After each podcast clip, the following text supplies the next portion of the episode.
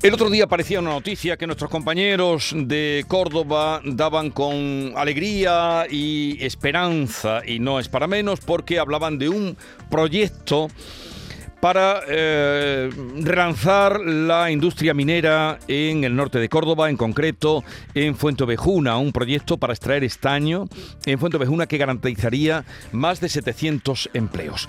Vamos a ver si podemos saber algo más de esto y para ello está con nosotros Emilio Ormaeche, que es director del proyecto. Eh, señor Ormaeche, buenos días. Buenos días.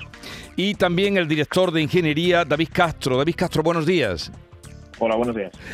A ver, eh, cuéntenos para que nos enteremos con detalle eh, qué va a significar esa mm, bueno reindustrialización de la minería en una zona que ya tuvo su importancia, como fue el norte de Córdoba, Fuentovejuna, Peñarroya, Pueblo Nuevo, ahora con este esta mina de estaño.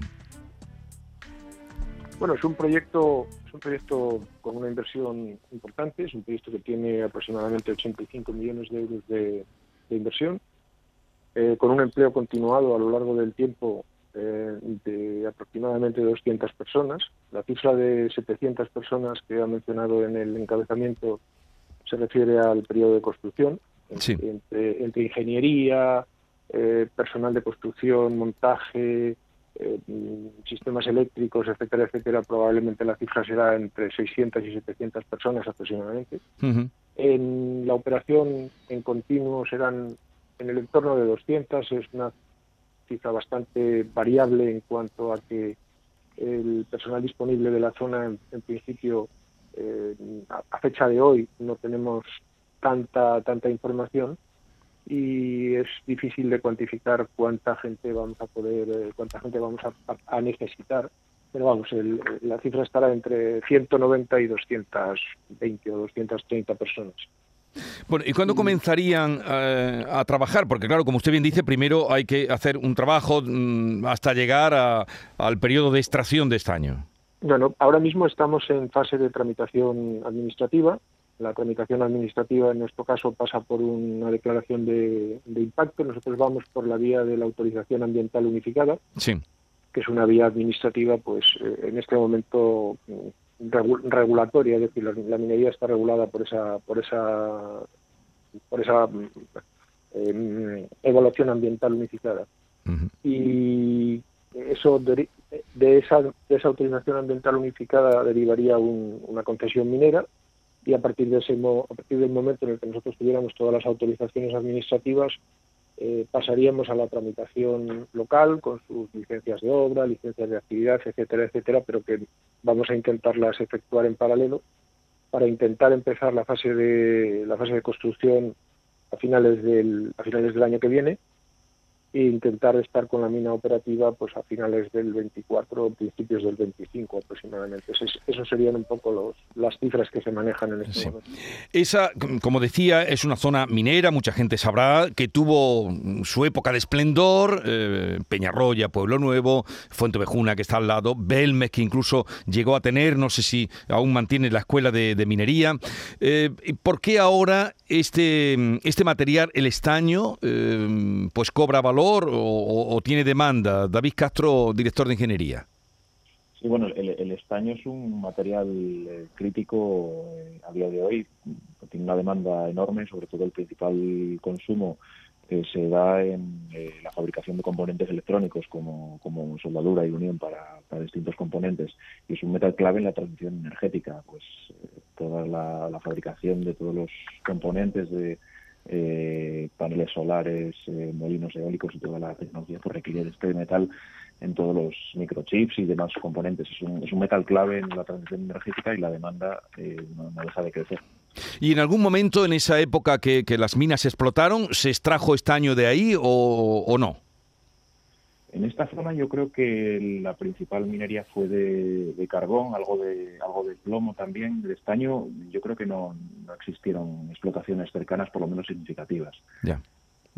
Estaño, todo, el estaño de todo el estaño que se extrajo en, en, España fue en la zona de entre Salamanca, eh, Zamora, la provincia de Orense, toda la zona fronteriza con fronteriza con Portugal. O sea que, que nunca. De estaño. ¿Y, ¿Y cuándo descubren o cómo descubren de que hay estaño en esa zona y con posibilidades de poner una mina, una mina en explotación? Bueno, como casi todos los yacimientos en el país, como casi todos los yacimientos de minerales en el país o metálicos en el país, lo descubre el, lo descubrió el Instituto Geológico y Minero de España, en este caso en el año eh, 82. Sí. Eh, descubrieron una anomalía en el terreno, hicieron investigaciones y a raíz de eso, pues el, el derecho minero pasó a manos privadas y diversas empresas pues fueron investigando, realizando sondeos y realizando investigaciones hasta hasta dar con hasta dar con el volumen total de mineral que encontramos aquí con esa cantidad de, metal tan, tan significativa. O sea que hay un hay una posibilidad de que sea una explotación rentable. Sí, sí lo es. Sí, los estudios económicos así lo, lo determinan. Eh, hay un estudio completo hecho. Ahora mismo se está eh, terminando el estudio de viabilidad final del proyecto, actualizando precios de venta de metal, precios de suministros, pero sí, efectivamente, el, proyecto es viable y está, y está demostrado. la, viabilidad de los proyectos mineros eh, tiene que ver, el, el, único, el único factor que se nos escapa en general a los mineros es el precio de venta del producto. Es eso es un, digamos, un axioma en, minería y el precio de venta del producto hay que hacer una estimación mm, a futuro, como es lógico. Entonces, el proyecto es rentable pensando en las estimaciones que tenemos hechas a fechas de hoy, que están avaladas, lógicamente, por, por eh, por, bancos y por fondos de inversión que se dedican a estos temas.